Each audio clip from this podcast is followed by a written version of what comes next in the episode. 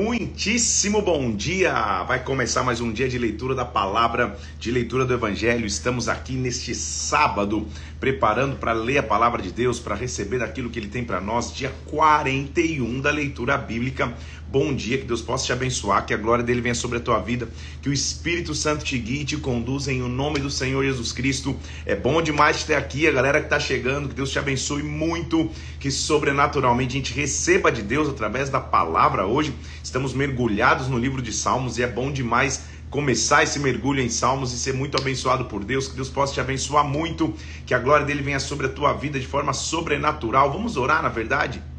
Vamos pedir que o Espírito Santo venha sobre nós, nos conduza nessa manhã, dia 41 de 100. Vamos orar? Senhor, nós colocamos nossas vidas nas tuas mãos aqui, pedindo que o teu Santo Espírito nos guie, nos conduza, que através da leitura da palavra a gente seja alimentado, a gente receba direção, a gente receba cuidado, meu Pai, em o nome do Senhor Jesus Cristo. Vem sobre nós aqui, Senhor, manifesta a tua glória, nos ensina nas Escrituras, em nome de Jesus, meu Deus, em o nome do Senhor Jesus. Amém e amém. Vamos nessa então? Vamos mergulhados na palavra de Deus, aprender um pouquinho mais do livro de Salmos, como eu já disse a você. O livro de Salmos é tão rico que cada salmo daria uma live, né? Cada salmo daria um livro. Imagina falar sobre 14 salmos em uma live. Então, realmente é, é, é, é falar dos pontos principais ou chamar atenção para a linha de salmos que a gente conhece. Então vamos mergulhar, vamos pegar a tua Bíblia aí, abra comigo no salmo de número 16, 16 não, 13 na manhã de hoje. Nós vamos até o 26. Salmo 13, nós vamos até o 26. Abra aí, vamos mergulhar na presença de Deus, vamos acelerar aquilo que Deus tem para nós nesta manhã. Vamos nessa. Abra aí comigo, Salmo de número 13. E o Salmo de número 13 já começa mostrando uma oração de fé. Importante notar que, lembra que eu, que, que eu te disse ontem que Salmos eles são divididos em cinco, cinco livros, e o primeiro livro de Salmo, é, se a gente pudesse fazer essa subdivisão, são Salmos escritos por Davi. E a maioria dos salmos, ou grandes salmos que a gente está lendo no começo agora, foram escritos numa época não favorável da vida de Davi. A gente estudou a vida de Davi aqui, viu quanto ele foi perseguido, o quanto injustamente ele teve que fugir de Saul e o quanto ele só podia confiar em Deus para sua proteção. Esta fase de luta, essa fase de perseguição, essa fase de angústia, gerou em Davi alguém que aprendeu a confiar em Deus. Então, lutas, adversidades, dificuldades, elas nos fazem confiar em Deus. A gente acaba confiando no Senhor muito mais fortemente na hora da batalha, na hora da luta que a gente enfrenta. Só que na luta, muitas vezes, a nossa pergunta é: Deus, até quando? Já viu essa fase? Fala, Deus, até quando? Até quando eu vou ficar nessa situação? Até quando o inimigo vai me perseguir? Até quando a situação não muda? E o salmista vai ser sincero, e é muito interessante ver que é, por muitas vezes ele é sincero nos seus sentimentos para com Deus. E ele diz assim, ó, versículo 1 do capítulo 13: Até quando, Senhor, esquecer-te-ás de mim para sempre? Até quando ocultarás de mim, de mim o rosto? Nós já vimos Jó passando por lutas e quando ele está passando por lutas, ele fala: Onde está o Senhor? O Senhor me abandonou, o Senhor foi embora. E agora, a mesma coisa com o salmista, ele está dizendo: Senhor, até quando eu vou ficar esquecido? Porque em muitas lutas o sentimento é que Deus esqueceu de nós. Mas nós vamos ver em Salmos que muitos salmos que ele começa se queixando, ele mesmo termina mostrando uma palavra de esperança e se, e, e, e se auto-ministrando, se assim é possível, se dizendo para ele mesmo: Olha, cara, na verdade Deus continua no controle. Então ele começa assim: Senhor, até quando? Versículo 2: Estarei eu relutando dentro da minha alma com tristeza no coração cada dia. Tipo, não aguento mais essa angústia, essa tristeza, esse ataque que vem sobre mim. Até quando se erguerá contra mim o meu inimigo? Então, muitas vezes nós estamos na fase do até quando, perguntando a Deus até quando isso vai perdurar, até quando essa batalha continua, até quando isso acontece. Ele diz assim, ele clama, a resposta para o até quando é clamor. Olha o versículo 3: Atenta para mim, responde-me, Senhor Deus meu Ilumina os olhos para que eu não durma o sono da morte. Ilumina-me os olhos, me dá revelação, me dá clareza. Coloque luz sobre os meus olhos, é o que ele está dizendo. Quando a luz vem sobre algo, a luz muda a direção. Então nós temos duas opções. Ou a gente no meio da luta fica até quando? Até quando a luta vai continuar? Até quando a luta vai avançar? Ou eu falo, Senhor, ilumina os meus olhos. Eu clamo a Ti para que o meu inimigo não diga que prevaleceu contra mim, e não se regozije os meus adversários quando eu vacilar. Só que, olha como ele termina em esperança, versículo 5: No tocante a mim, confio na tua graça. Se alegre o meu coração na tua salvação. Eu confio na tua graça. Não é interessante ver? Olha o versículo 6: Cantarei ao Senhor, porque ele me tem feito muito bem. É tão interessante, é porque ele começa o salmo: Deus, até quando? Até quando o Senhor vai, vai, vai esquecer de mim? Até quando o teu rosto não vai estar junto comigo? E ele termina o mesmo salmo, seis versículos depois, falando: Senhor, eu vou cantar a ti, porque o Senhor me tem feito bem. Ele mesmo falando, ele lembra do poder de Deus.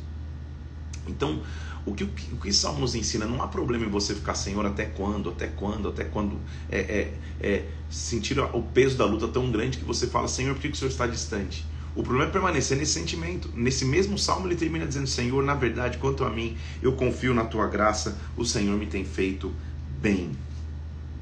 Porque ele continua no capítulo 14, dizendo assim: Olha, diz o insensato no seu coração: não há Deus. Insensato no original é alguém que, que, que, que, que não é dotado de inteligência, que tem inteligência limitada, ou seja, só os que não são inteligentes chegam à conclusão de que não há Deus. Por isso corrompem-se e praticam abominação. Já não há quem faça o bem, parece que está todo mundo perdido. Só que, olha como ele, olha como nessa linguagem de sabedoria e poética ele imagina: do céu olha o Senhor para os filhos do homem dos homens para ver se há quem entenda, se há quem busque a Deus. Então o que ele disse é: do céu o Senhor sempre está procurando. Lá na frente, nós vamos ver em João capítulo 4, Jesus falando para uma mulher: o Pai procura adoradores, o Pai continua procurando. E, e o salmista tem essa visão: do céu o Pai está procurando. Será que tem alguém que ainda busque a Deus? Todos se extraviaram, juntamente se corromperam. Não há quem faça o bem, não há um sequer. Toda generalização é perigosa. Ele olha para todo mundo em iniquidade e fala: cara, não tem mais ninguém que faça o bem. Acaso as pessoas não entenderam todos os obreiros da iniquidade que estão devorando o meu povo como quem come o pão, que não invocam o Senhor? Tomar-se-ão de grande pavor, ou seja, o juízo deles vai chegar, porque Deus está com a linhagem do justo. Eles levam em ridículo o conselho dos humildes, mas o Senhor é o seu refúgio, versículo 6. E olha que clamor ele diz, que clamor interessante, versículo 7. Tomara de Sião viesse já a salvação de Israel. O salmista, meu querido irmão, irmão, vai mostrar vários momentos em que ele tem indícios, em que ele tem revelações do Messias. Ele diz: Quem dera essa revelação do Messias que eu tive em algum momento, tomara ele acontecesse agora, tomara acontecesse rápido, tomara de Sião viesse a salvação.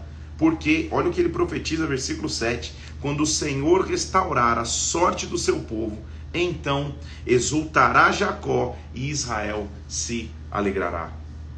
O que eu aguardo é a salvação do meu Deus. É o que o salmista está dizendo. Nós já vivemos essa salvação com a graça de Cristo, mas o salmista está dizendo: o que eu aguardo é que Deus se manifeste. O que eu aguardo é que a presença dele nos conduza. O que eu aguardo é que a glória dele possa me conduzir de forma sobrenatural. Salmo 15 é muito interessante porque ele vai mostrar requisitos de habitar no templo do Senhor. E olha que interessante os requisitos que ele vai botar. Ele diz assim: Quem, versículo 15, quem, Senhor, habitará no teu tabernáculo? Quem há de morar no teu santo monte? Ou seja, quais são os requisitos? O que vive em integridade, pratica justiça e de coração fala a verdade. Então, primeiro, conduta pessoal para habitar no, no Santo Monte, para estar na presença de Deus, eu tenho que viver integridade. Mas surpreendentemente, veja o que ele diz. Ele diz assim: aquele que não difama com sua língua, não faz mal ao próximo, nem lança injúria contra seu vizinho. Então, se relacionar bem, ter bom testemunho de relacionamento, também é requisito para habitar no templo e na presença do Senhor. Ou seja, é alguém que intimamente, individualmente tem aliança para com Deus, mas também vive bem com o próximo, não lança injúria, não anda em confusão, não anda em fofoca, não anda em, em divisão. Ele diz assim, ele continua dizendo. Ah, virei aqui duas páginas, calma aí. Versículo 15. Ah, isso que aos seus olhos tem por desprezível o, o, o réprobo. O que, que é o réprobo? Aquele que anda de conduta é, repro, reprovável. Ou seja, que não se relaciona com quem tem a conduta reprovável, mas honra os que temem ao Senhor. Ou seja, vive em honra na, na comunidade daqueles que temem ao Senhor. Que jura que o que jura com dano próprio e não se retrata que não empresta o seu dinheiro com usura, não aceita suborno contra inocente, tem uma conduta repreensível na vida financeira. Então, relacionamento tem um caráter de relacionamento, não fere ninguém, é amoroso, tem relacionamento bom, se distancia daqueles que têm conduta é, é, reprovável, financeiramente não explora o irmão, vive é, é, com uma vida financeira organizada. Quem deste modo procede, versículo 5, jamais será abalado. Não será jamais abalado, jamais sofrerá abalos porque vive na dependência de Deus, mas vive com um bom relacionamento com as pessoas. Então, aquele que habita no templo do Senhor, e, e vamos falar sobre igreja agora. Para você estar em uma igreja, você tem que ter primeiro é, é, é, estar bem em uma igreja, você tem que ter um relacionamento profundo com Deus e saber se relacionar com pessoas. Pessoas não são perfeitas, pessoas vão acertar, vão errar, pessoas é, é, é, vão, vão agradar e muitas vezes desagradar, vão favorecer e desfavorecer. Saiba lidar com pessoas. Você precisa de convívio social, você precisa de convívio em comunhão. Que as feridas que você já possa ter tido com pessoas, que elas não te afastem da presença de Deus, porque é o que o inimigo quer fazer. Então, pelo contrário, levante-se para transformar pessoas. Interessante demais o Salmo 16. Todos para mim são interessantes. Eu falo interessante sempre, mas eles são mesmo. No Salmo 16, Davi vai dizer assim: Olha, guarda-me, ó Deus, por quem ti me refugio. Lembre-se que, lembre que eu te digo que diz que a maioria dos salmos nesta fase aqui ele escreveu ao fugir de Absalão, ao fugir de Saul, ao se esconder nas cavernas. Ele diz assim: Guarda-me, Senhor, o Senhor é meu refúgio, ou seja, o Senhor é, é, é, é minha guarda. Olha que legal o versículo 2. Preste atenção, parece não fazer sentido. Ele diz assim: Digo ao Senhor, dois pontos, Tu és o meu Senhor. Ué, não entendi. Digo ao Senhor, Tu és o meu Senhor. Davi, o que aconteceu? Errou, errou a escrita? Tem mistério aí, segura aí. Digo ao Senhor, esse primeiro Senhor é o hebraico Yahvé. Então digo ao meu Deus, tu és meu Adonai. O segundo Senhor é Adonai em hebraico. Então eu digo ao Senhor, tu és meu Adonai. Já não é o mesmo, já não é a mesma palavra, então. Em português ficou a mesma, mas em hebraico são duas. Adonai é Deus soberano. Adonai é Deus que, que governa tudo. Adonai é o Deus que está no controle. Então o que ele está dizendo? Eu digo ao meu Senhor, tu estás no controle de tudo. Entendeu? Quem, quem, quem, quem convive perto de mim sabe que essa é uma das frases que eu mais uso. Em qualquer momento que eu escuto qualquer história, boa ou ruim, eu digo: Deus está no controle. A raiz é aqui, ó. É o salmista que diz: Senhor, eu me refugio em ti. E eu digo a você: Tu estás no controle. Tu és o Senhor soberano. É isso que ele está dizendo. Eu digo a Yahvé: Tu és meu Adonai, Tu és o Deus soberano, Tu és o meu soberano. O Senhor controla todas as coisas. Quanto aos santos que estão na terra, versículo 3, são eles os notáveis nos quais eu tenho meu prazer. Olha o versículo 3. Ou seja, eu tenho figuras que eu me inspiro na terra. Olha, aqui, olha o que o salmista está dizendo, mais uma vez, de relacionamento interpessoal. Ou seja, aquela história você diz: não, eu só, eu, eu, eu, só, eu só sigo a Deus, eu só falo com Deus, eu sozinho sou suficiente, eu sozinho sou a minha própria igreja, o Senhor, papapá. E o salmista está dizendo: calma aí, Tu és o meu Deus soberano, mas eu, eu, tenho santos, e santos não é, não é imagem de adoração, são pessoas que andam em santidade. Eu tenho pessoas de integridade na terra que são o meu prazer, ou seja, eu me espelho em alguém. Então a pergunta que eu quero fazer a você, em quem você se espelha? Quem que você admira? Quem que, quem que te influencia? Quem que é uma pessoa que tem uma conduta na presença de Deus que você fala, cara, que, que influência de fé, que influência de coragem, que influência de intrepidez, que influência de avanço, que influência de comunhão com Deus, de aliança com Deus. Busque essas referências. Busque essas referências para que, que você tenha referências físicas na terra de alguém que tem aliança com o Pai. Porque aquela época, gente, era uma época de muitos cultos a outros deuses. Olha o que ele diz: muitas serão, versículo 4, as penas dos que trocam o Senhor por outros deuses. Que trocam aquele que é Yahvé, aquele que é Senhor de tudo por outros deuses. Eu não oferecerei suas libações de sangue, ou seja, eu não vou derramar sacrifício de sangue para outro Deus. Os meus lábios não pronunciarão o seu nome. Por isso que ele está dizendo: Yahvé, tu és meu Adonai. Tu és o Deus soberano, tu és o Deus dono de tudo. O Senhor é Deus tem controle de tudo, tu és meu único Deus. Olha o que ele diz versículo 5. O Senhor é a porção da minha herança e o meu cálice. Eu só tenho o Senhor. Tu és o arrimo da minha sorte. Arrimo é o que sustenta. A minha sorte está em ti. A minha sorte não está em outro lugar.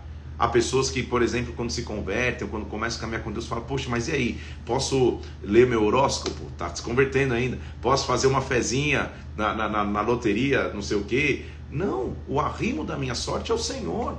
Minha sorte não depende de ler meu destino num jornal ou num site que, que, que fala que de acordo com o mês que eu nasci, eu, eu, te, eu sou tal de tal linha. Não, minha sorte não está em falar, poxa, financeiramente minha vida muda quando, quando Deus me mostrar os cinco números, os seis, nem sei quantos números são, do sorteio. Não.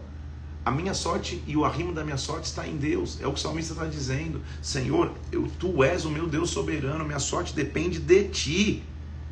Cai-me das divisas em lugares a menos, és moinim da minha herança. O que ele está dizendo? Na hora que o Senhor for distribuir a terra, ele está fazendo uma referência daquela época. As minhas divisas o Senhor que vai dar.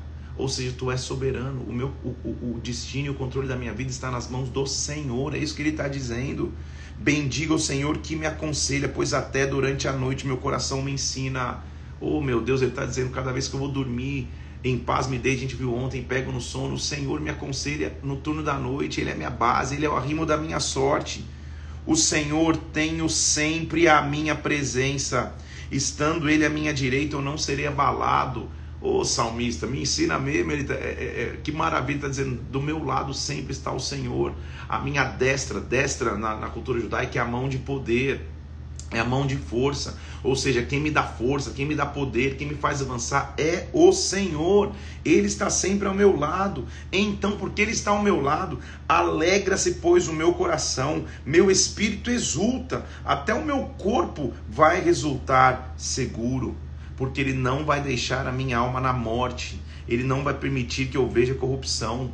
Tu me farás ver os caminhos da vida, na tua presença a plenitude de alegria, na tua destra delícias perpétuas. Eu estou dizendo de um cara que estava sendo perseguido, talvez se escondendo em cavernas, dizendo: Senhor, eu não vou me associar a outros deuses, a minha confiança é ti, tu és o meu soberano, tu és o meu Adonai, tu és a porção da minha herança, eu tenho alegria em ti perpétua.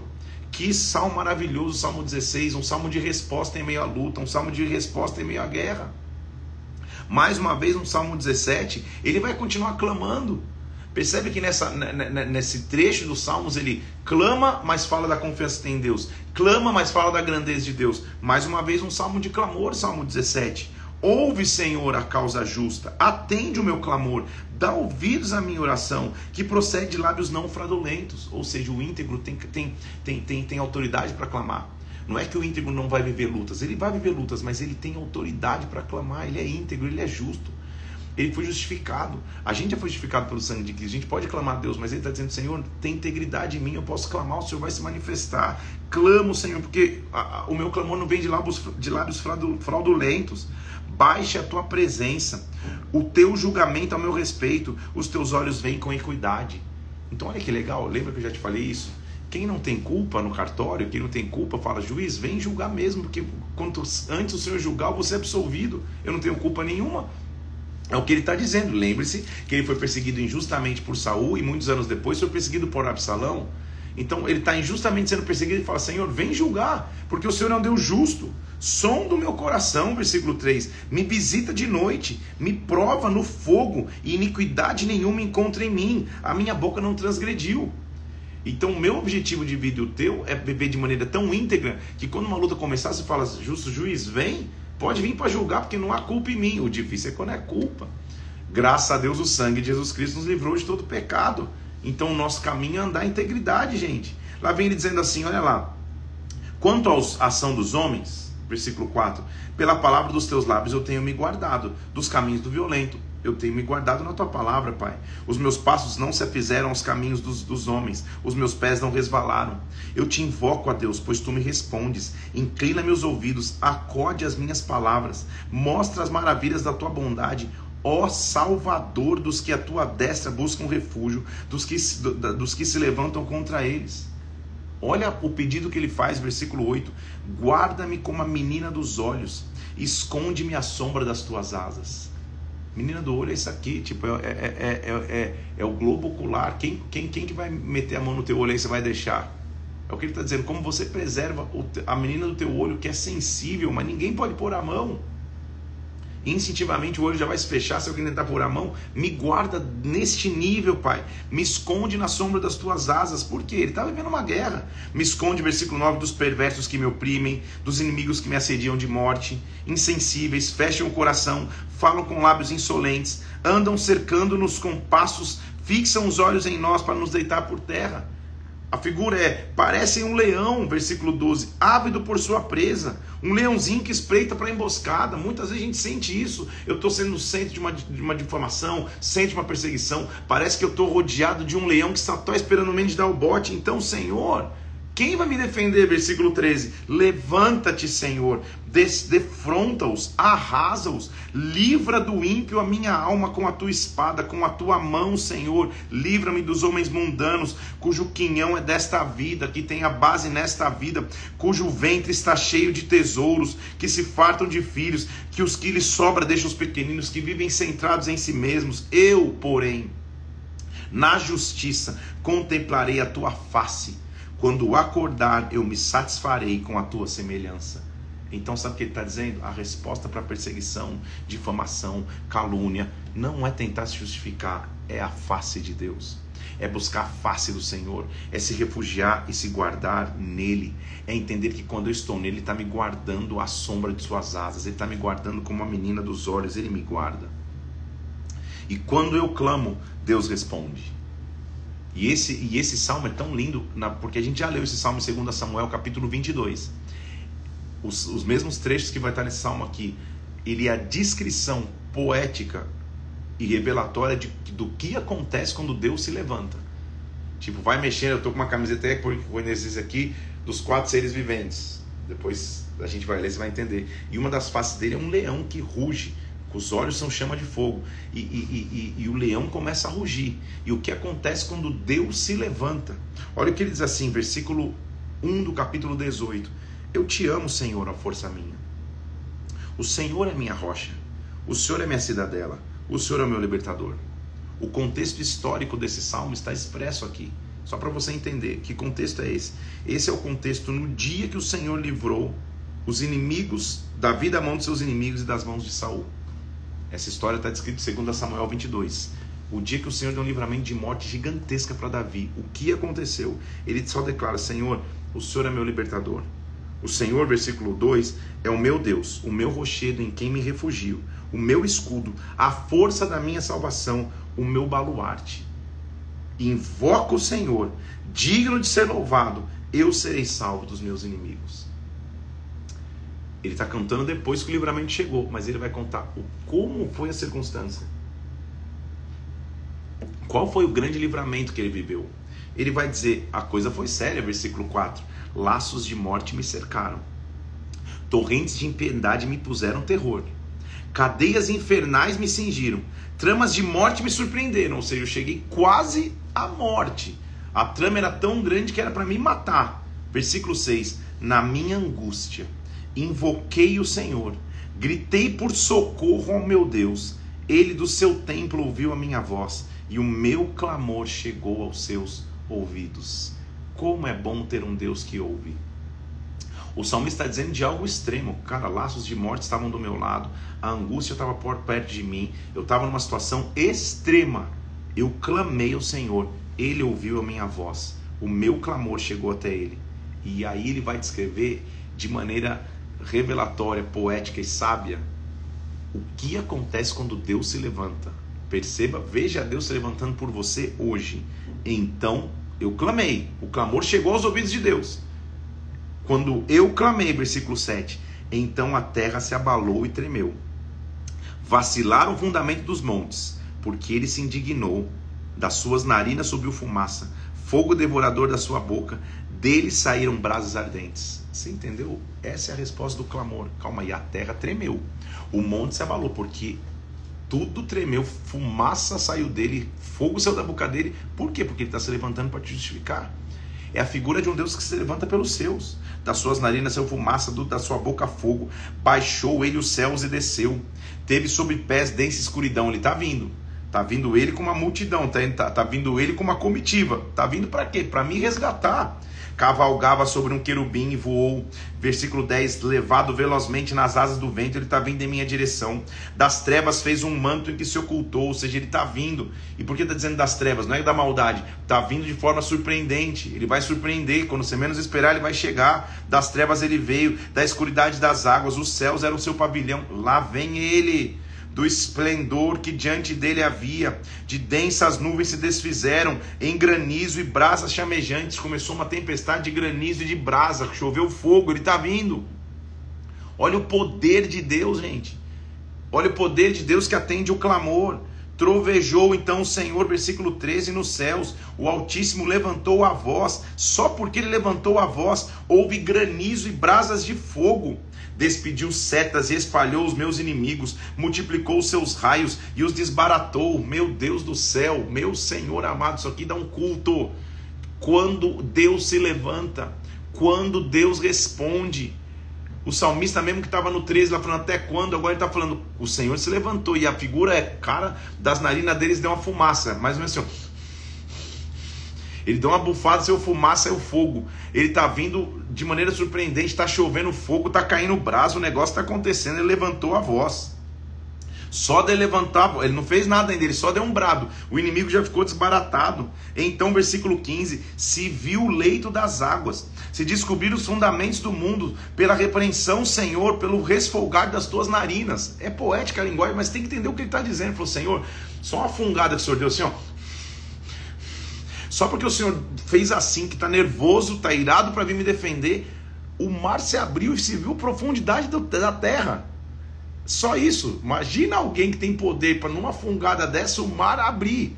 É isso que ele está dizendo. Olha o tamanho do poder de Deus, gente. Isso é, isso é profundo demais. Então, versículo 16: Do alto ele estendeu a mão e me tomou me tirou das muitas águas, me livrou do forte inimigo, dos que me aborreciam, eram mais poderosos do que eu. Poxa vida, como é maravilhoso servir um Deus que nos protege. Ele diz assim no versículo 18: Me assaltaram no dia da calamidade. Ou seja, o inimigo usou o dia da minha, da, da minha calamidade, da minha luta, do, do meu imprevisto para me assaltar. Mas o Senhor me serviu de amparo, me levou para um lugar espaçoso, ou seja, um lugar seguro, me livrou porque se agradou de mim retribuiu-me segundo a minha justiça. Percebe o que o salmista está dizendo? Eu preciso ser íntegro e justo. E quando eu clamo, ele vem. Ele me retribuiu de acordo com a minha justiça. Me recompensou conforme a pureza das minhas mãos. Porque eu tenho guardado os caminhos do Senhor. Eu não me apartei perversamente do meu Deus. Todos os seus juízos me estão presentes. Eu não me afastei dos seus preceitos. Ou seja, ele só está vindo porque eu tenho aliança com Deus. Versículo 23. Eu fui íntegro para com ele. Me guardei da iniquidade. Dai retribuir-me, Senhor, segundo a minha justiça conforme a pureza das minhas mãos na tua presença. Percebe que a base é a integridade? Se você é íntegro, se você tem aliança com Deus, clama. Ele vai vir só no fungar dele, o mar vai se abrir, brasa vai cair, o inimigo vai ficar desbaratado. Aí ele vai dizer: a força que Deus nos dá. Na minha infância tinha até uma música com esse trecho aqui, de 2 Samuel 22 e de Salmo capítulo 18, versículo 29.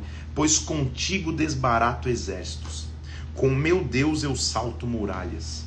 O caminho de Deus é perfeito. A palavra do Senhor é provada. Ele é escudo para todos que nele se refugiam. O caminho de Deus é perfeito. Tinha uma música assim, vou, ter, vou, vou, vou ver se eu acho essa música na, na, na, nas antiguidades para colocar no meu stories. O caminho de Deus é perfeito, a palavra do Senhor é provada. Provada significa dizer, é poderosa, mas ela pode ser colocada à prova. É isso que ele está dizendo.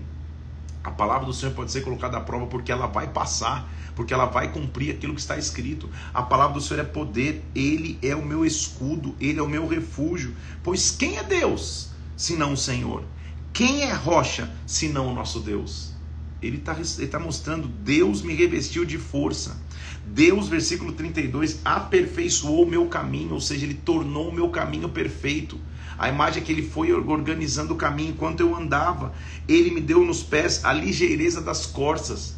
Ou seja, a corça é um animal que, que é quase impossível para um pregador, para um pregador, para um predador atacar, porque ela está lá quietinha na dela. Quando você dá o ameaça dar o bote, ela foge correndo. Então ele me deu essa ligeireza para acampar dos meus inimigos. Ele me firmou nas minhas alturas, ele me colocou de pé. Versículo 34, ele adestrou as minhas mãos para o combate, de sorte que os meus braços vergaram um arco de bronze. Ele, eu fiquei com tanta força que sozinho eu entortei um arco de bronze. Olha que, que, que, que salmo maravilhoso, gente. O Senhor também me deu o escudo da tua salvação, a tua destra me susteve, a tua clemência me engrandeceu, alargaste sobre os meus passos o caminho, os meus pés não vacilaram. Aí, olha a força que eu tive. Deus vai te dar essa força essa manhã, versículo 37. Persegui os meus inimigos e os alcancei. Só voltei depois de haver dado cabo deles.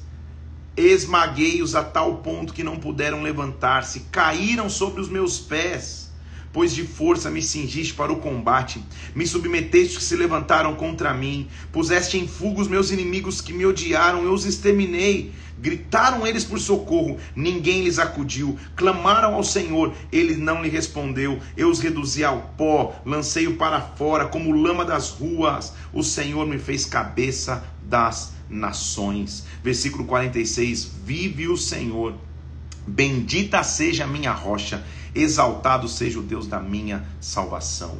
Eu, versículo 48, o Senhor, por 48, Deus me livrou dos meus inimigos. Sim, tu me exaltaste acima dos meus adversários, tu me livraste do homem violento. Glorificar-te-ei entre os gentios. Todos vão saber que eu cantarei louvores ao teu nome. Ele é quem dá grandes vitórias ao seu rei, que usa de bondade para com o seu ungido Davi e sua posteridade para sempre. Que salmo de guerra que talvez você nunca tinha sentido. Ele é a minha rocha. Quem é Deus senão o Senhor? Eu vou perseguir meus inimigos e vou alcançar. O Salmo 19 é lindo porque ele vai mostrar a essência da criação de Deus. Quando nós passamos por dificuldades, lutas ou opressões ou ataques, tudo que você tem que fazer, olha para o alto. E esse olha para o alto não é olha para o alto espiritual, olha para o alto natural, olha para a criação, para um pouco e olha a criação. Você vai entender a majestade de Deus. Ele diz assim: olha, os céus proclamam a glória de Deus, o firmamento anuncia a obra das suas mãos. Firmamento é o céu. Então ele está dizendo os céus no plural, porque o céu espiritual também, mas o céu natural proclama a glória de Deus. E é tão maravilhoso porque o céu é, algo, é, é a coisa mais democrática que existe. Não precisa pagar para olhar para o céu. Ele está dizendo, sai, olha para o céu. Por isso que ele fala para Abraão, olha para o céu, conta as estrelas. Ele está dizendo a você, olha o céu, abre aí a janela. Estou aqui no, no, no, no, no hotel, aqui no quarto de hotel. Se eu abrir a janela agora, vai entrar um raio de sol. Olha para os céus. Proclama a glória de Deus, porque os céus anunciam a glória de Deus, o firmamento anuncia suas mãos. Um dia discursa para outro dia. Uma noite revela conhecimento a outra noite.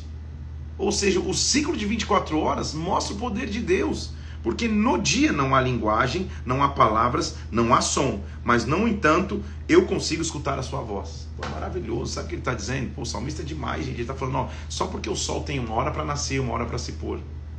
Uma hora fica, de, fica claro, uma hora fica escuro. Um dia vai falando para outro dia. Sem voz, eu já sei, cara, como Deus controla tudo.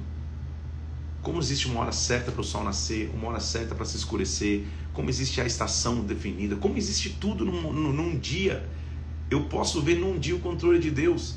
Já houve algum dia na história, não sei, pesquisa, que você fala, poxa, hoje não anoiteceu, hoje o dia inteiro ficou sol, alguma coisa aconteceu, é, é, a terra não girou. Não, não, todos os dias Deus manifesta o seu controle, é só olhar para o céu. É isso que o salmista está dizendo. Sem palavras eu escuto a sua voz. Quando você estiver num dia dizendo, poxa, é, eu não escuto a voz de Deus, olha para o céu. Você vai ver como ele continua controlando tudo. Ali se escuta a voz do dia, escuta as suas palavras até o fim do mundo. Por quê? Ele vai usar uma figura de linguagem. Ali ele pôs uma tenda para o sol, que é como o noivo que sai dos seus aposentos, se regozija como herói para percorrer o seu caminho. O noivo ficava esperando o momento para se casar com a sua esposa, até que chega o momento, pode se casar, sai dos seus aposentos, vai, o dia é isso. Ele principia numa extremidade dos céus e até outra vai o seu percurso, nada refoge o seu calor. Ele está dizendo: quando o sol da manhã se levanta, quando o sol da justiça se levanta, é como um noivo que sai em alegria para cumprir aquilo que ele quer, que é se casar. O sol vem e ninguém foge do sol. Por isso eu vejo que a lei do Senhor é perfeita. Ela restaura a alma. O testemunho do Senhor é fiel. Ele dá sabedoria até o mais simples. Os preceitos do Senhor são retos, eles alegram o coração. Os mandamentos do Senhor são puros, eles iluminam os olhos. O temor do Senhor é límpido e permanece para sempre. Justos são os juízos do Senhor, verdadeiros, igualmente justos.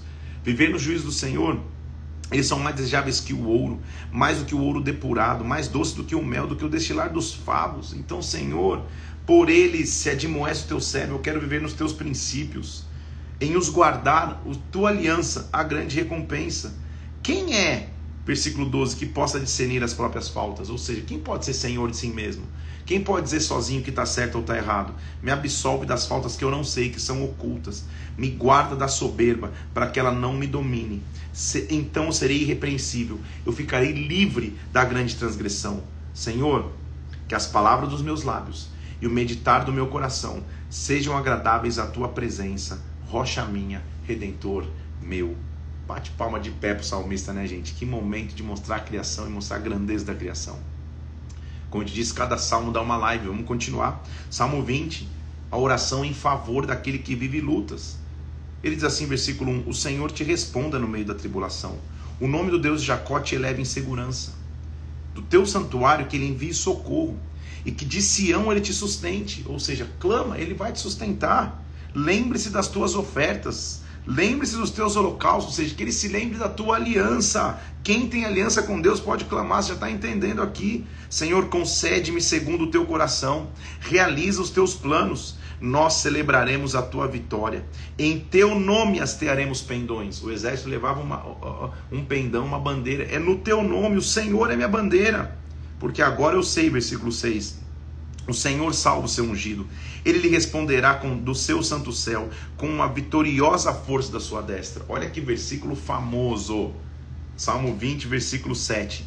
Uns confiam em carros, outros em cavalos. Nós, porém, nos gloriaremos em nome do Senhor nosso Deus.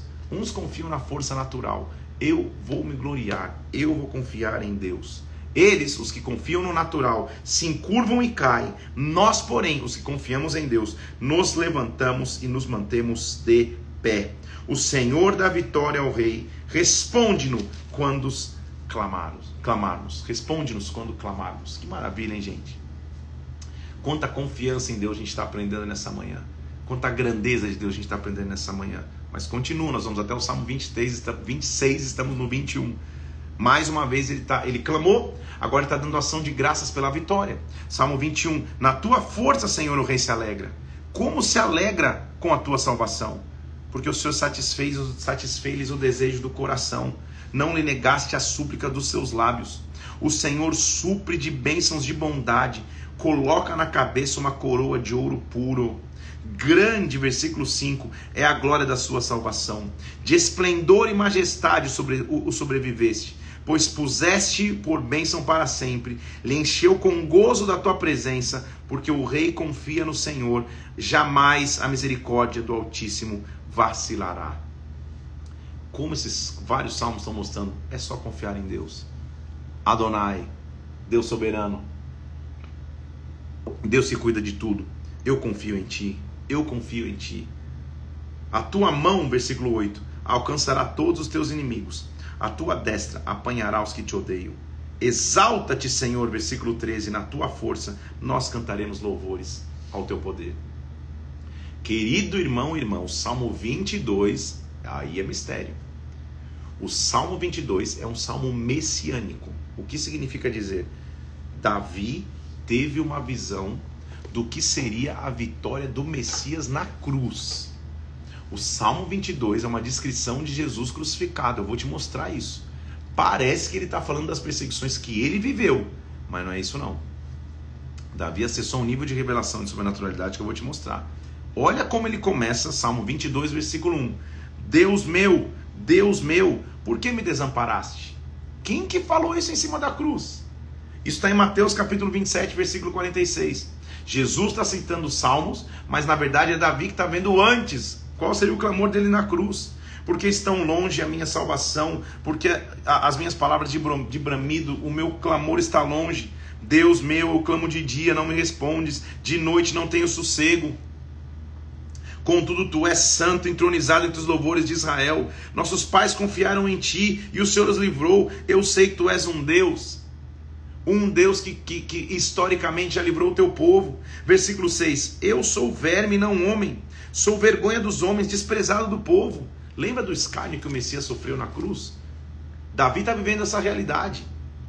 E parece que você está ouvindo só Davi falar de sua história. Eu vou te provar aqui que ele está falando também sobre, sobre a revelação messiânica de Jesus. Todos os que me veem zombam de mim, afrouxam os lábios, sacodem a cabeça. Davi sofreu isso, o Messias na cruz sofreu isso. Dizendo assim: ah, confiou no Senhor, que o Senhor o livre. Salve-o, pois nele tem prazer. Você não lembra que na cruz o pessoal falava: oh, você não confiou no Senhor? Pede para ele te tirar daí, pede para ele te fazer sair daí. Ele continua dizendo: Não te distancies de mim, porque a tribulação está próxima, não há quem me acuda. Senhor, por que, que o Senhor me desamparou? E olha o que ele diz agora, presta atenção, versículo 15: Secou-me o vigor, como um caco de barro, a minha língua está pegada ao céu da boca, eu estou deitado no pó da morte. Ou seja, a língua pegada ao céu da boca é extrema sede. Você se lembra comigo que na cruz, quando, quando, quando foi permitido que Jesus falasse alguma coisa, a primeira coisa que ele diz é: Tenho sede? Ele está fazendo uma referência bíblica. Agora presta atenção. Ah, mas pode dizer, mas é, pastor, não pode ser Davi também na perseguição sentindo sede? Evidente que pode, mas agora me explica o versículo 16: Cães me cercam, uma súcia de malfeitores me rodeia, traspassaram-me as mãos e os pés. Calma aí, Davi nunca teve a mão e pé traspassado. Então agora a coisa, a coisa começou a aprofundar aqui.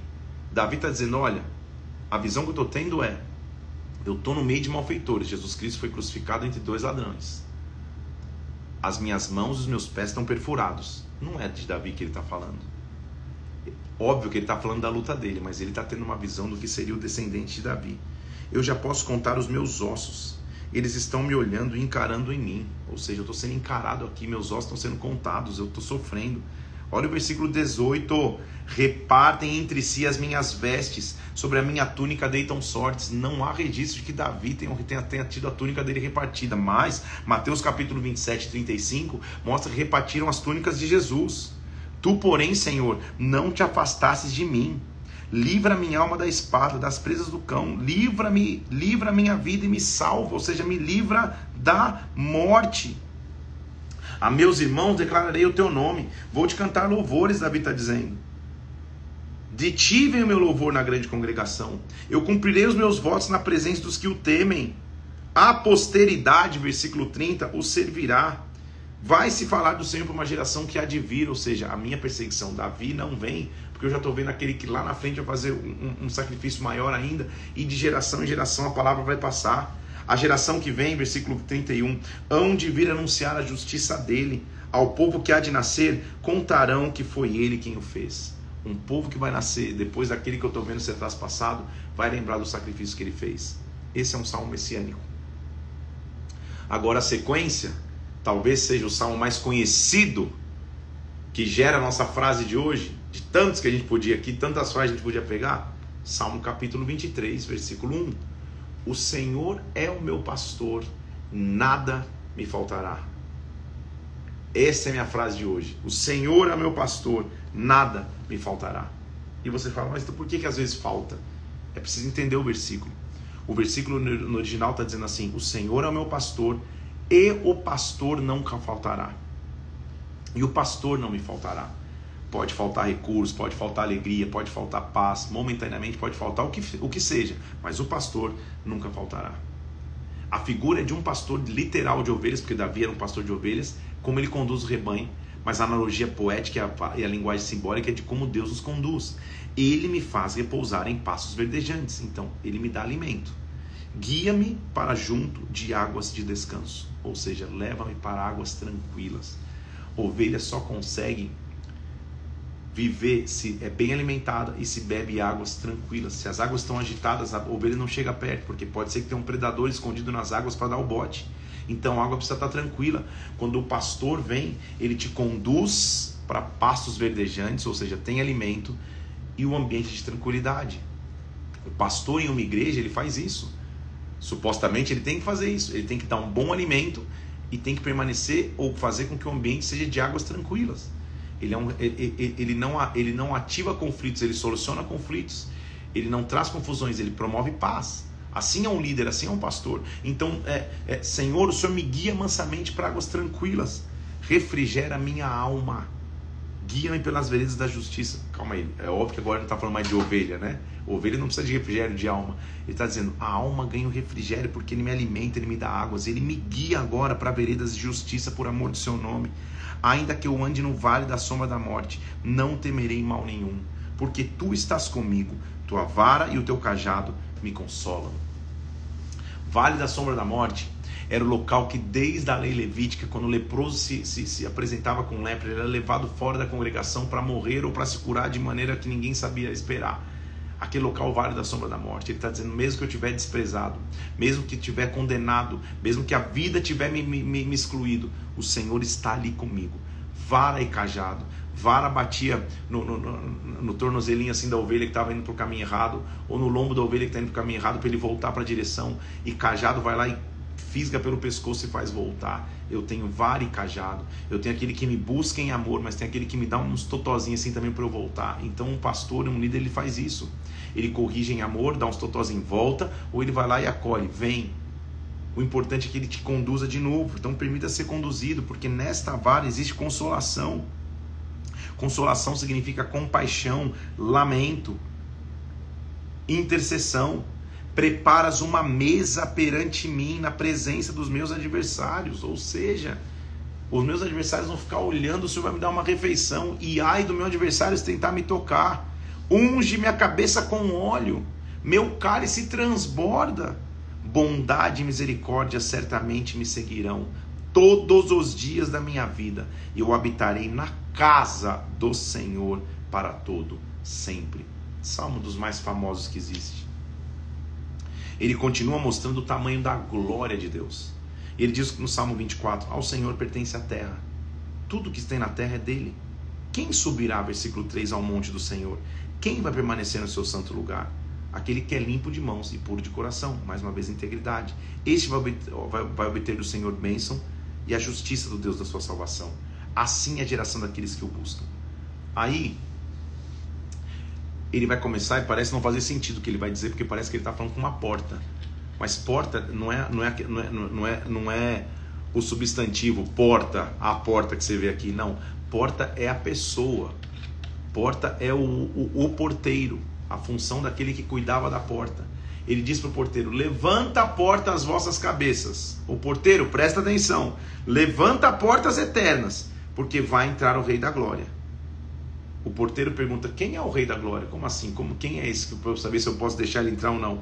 E a resposta dele é: O Senhor forte e poderoso. Versículo 8: O Senhor poderoso nas batalhas. Levanta a porta, presta atenção, vai entrar. Quem é o Rei da Glória? O Senhor dos Exércitos. Ele é o Rei da glória. Ele é o Senhor. O pastor que não falta também é o Rei da glória. Eu posso continuar clamando a Ele, porque Ele nunca vai faltar. O Senhor é meu pastor, nada me faltará. Essa é a frase de hoje. Salmo 25 mostra mais uma vez em quem está a nossa confiança, porque ele diz assim: A ti, Senhor, eleva minha alma. Deus meu, em ti confio, não seja envergonhado. Perceba que a alma que ele leva não é o espírito nem a carne, a alma, porque minhas emoções vão me fazer pender para a carne ou para o espírito. Senhor, então nas minhas emoções, eu elevo as minhas emoções a Ti. Eu vou estar equilibrado emocionalmente em Ti. Senhor, dos que em Ti esperam, versículo 3, ninguém vai ser envergonhado. Quem espera em Ti não passa vergonha. Então me faz conhecer os Teus caminhos, me ensina as Tuas veredas, me guia na Tua verdade. Ele é o Deus da verdade. A palavra verdade é a palavra palavra hebraica emet, que significa confiabilidade, estabilidade, me guia, porque eu posso confiar em Ti. Senhor, não lembro dos pecados que eu tive na minha, na, na minha mocidade não lembra das minhas transgressões, lembra de mim segundo a tua misericórdia e segundo a tua bondade, versículo 7.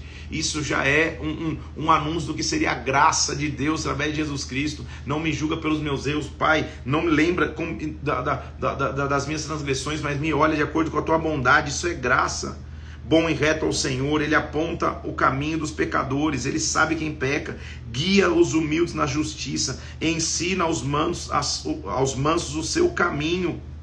O homem que teme ao Senhor, Ele, versículo 12, o instruirá no caminho que lhe deve escolher, na prosperidade repousará sua alma, a sua descendência vai herdar a terra. Olha que presente ele dá para aqueles que temem ao Senhor, versículo 14. A intimidade do Senhor é para os que o temem, os quais ele dará a conhecer a sua aliança. Então não é todo mundo que tem intimidade com o Senhor, é aquele que teme ao Senhor. E quem teme ao Senhor conhece as alianças de Deus. Intimidade é algo que se conquista. Intimidade se ganha com tempo, intimidade se ganha com, com, com, com relacionamento, com comunhão, intimidade. Para ter intimidade do Senhor, tema a Ele e Ele vai revelar a você a sua aliança. Ele clama, ele está vivendo uma guerra. Versículo 17: Me alivia das tribulações do coração Tira-me das minhas angústias. Perceba que é um salmo centrado para que você seja livre na alma. Senhor, que meu coração não fique angustiado. Perdoa, considera as minhas aflições, o meu sofrimento, perdoa os meus pecados, ou seja, renova as minhas emoções. Considera os meus inimigos, eles são muitos. Me abominam com ódio cruel. Guarda a minha alma. Não seja eu envergonhado, pois em ti me refugio. Percebe como muitas vezes o que você sofre é na alma? Você não não, não, não tá entregue ao pecado, carnalmente pecando, vivendo imoralidades, mas na alma você vive opressões, ansiedades, tristezas, depressões. Busque ajuda natural, busque ajuda médica, porque ela existe aí para isso. Busque ajuda psicológica, busque ajuda de terapia, de psiquiatria, de todo, de todo o ramo da medicina e da saúde que te vai municiar. Mas também busque se refugiar em Deus. Busque refugiar no Senhor. Não deixe que a tua alma entre em angústia.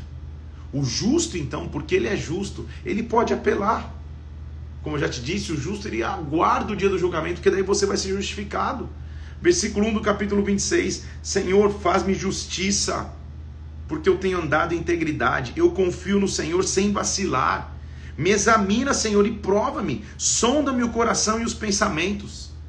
Pois a tua benignidade, ela está perante os meus olhos. Eu não tenho andado, e tenho andado na tua verdade.